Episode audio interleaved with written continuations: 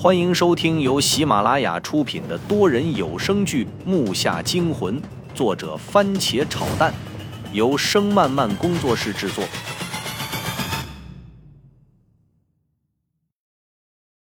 第七十集，胖子扔了他！我看清了，那他奶奶的是人的胳膊骨，难道那里面埋着个死人？显然我喊的时候已经晚了。啊，这他妈什么玩意儿？郑胖子没听懂我的话，还吹着上面的灰，只听地上咔嚓声不绝于耳。胖子身体一沉，接着他站的那片地就陷了下去，连带着胖子就凹了进去。我擦，你个死胖子！曾哲三步并作两步，在地面塌下去的一瞬间扑了过去，一手拽住向下掉的胖子。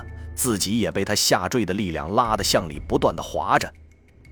大牙看着眼前突然的事故，二话不说也赶忙跑了上去，拽住了曾哲。可他们俩毕竟太瘦，两边的东西还在噼啪的往下掉。我看他们下滑速度减慢，刚想过去，又听轰的一声，我本能的向上看去，眼睛被沙粒溅得睁不开，但依稀却望见房顶好像正压了下来。跳下去啊！赶紧的！现在出去根本来不及。我手捂着眼睛，一手猛推大牙，整个人也冲了出去，把上面的曾哲和大牙都推进了那个窟窿内。砰砰砰砰四声沉闷的响动。怎么回事啊？死胖子，都他妈的赖你！我去，摔死我了！怎么这么黑？等一下，我来不及揉自己的屁股。没想到身上的伤刚好，又来这么惊险的事儿。我手伸进后面的背包，摸出荧光棒，啪的一声拧了开来，幽幽的绿光把周围照得亮了起来。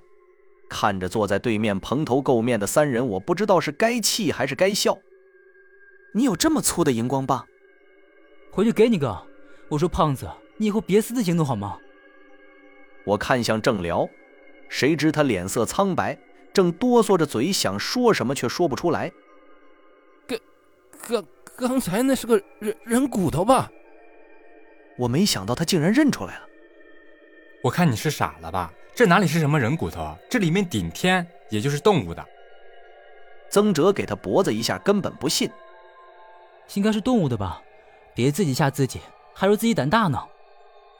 我安慰着说道，可心里却明白，那确实是人骨。按常理来说，那些木头就在我们屁股下面，那具骸骨也该在的，可怎么没看到呢？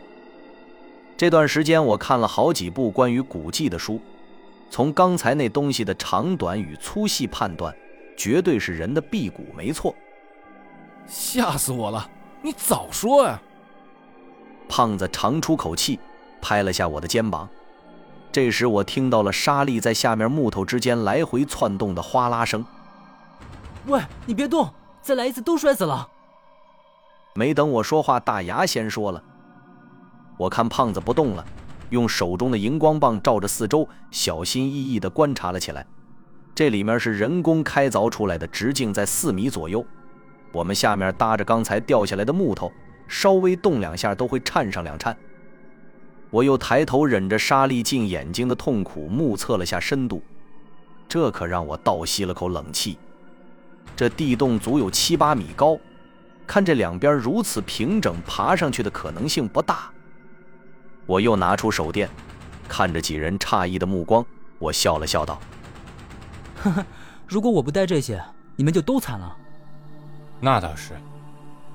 我打开狼眼手电，通过木头与木头之间的空隙照了下去，看到的却是赤红色的瓦片，一层一层的，密集度好像鳞片。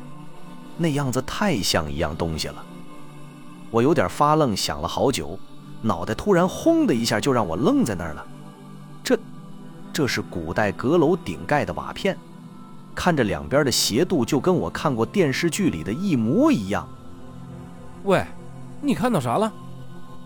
郑胖子咧个大嘴，看上去好像尿急似的，对我说道：“等一等。”我抬头时看到了个比较让我头疼的事物。郑胖子屁股下面的瓦片竟然不见了，形成了个黑洞洞的人脑袋大小的洞口。那几根木头就斜卡在上面。如果他再动一动，这个地方真有可能会再次塌陷。郑胖子，我抬头冷静住自己，平稳地冲着他道：“看他表情茫然，我紧接着就往下说了起来。你听我说，你别动，不管怎么样，你先别动，可以吧？”说着，我大脑飞快地转动着，还真让我猜对了，这地下果然有工程。但我想不通，为什么地下还会埋着个屋顶？可以，但是我腿有点麻。我操，这这木头上有钉子。他刚调整好，整个人又是一激灵。我他妈怀疑你是故意的。我就知道这一下又完了，伸手先拽住了他的右手腕，然后他就一沉，轰！一股呛人的灰尘扑面而来。云武，你你可抓住了！这是哪儿啊？当我睁开眼睛时，郑胖子人已经不见了。他一只手伸在外面拽着我的右手，我就感觉手腕处刚好的伤好像要被拽裂开了一样。我左手拽住一根卡在洞旁的木棍，右手试图把它向上拉，可这小子太沉了，我根本力不从心。你回去再不减肥，我非揍你不可！大牙。曾哲，帮把手。好。他俩同时动了起来，一起拽住了我的衣服。曾哲右手还搂住了我右肩膀，这样我倒是好些了。这时，下面又传来了那胖子带有回音的叫声：“老大，我求你别放手！妈妈咪呀，这下面竖着个斧头，千万别松手，要不然我一定会被穿个通透的。”他声音带着哭腔，听着船远嗡动的回音，我猜那下面的空间一定非常的大。斧头，你看错了吧？我说着向前蹭了蹭，因为实在是弄不上来，他就只能在拽紧他的情况下拼命向前探出头去看下面的状况。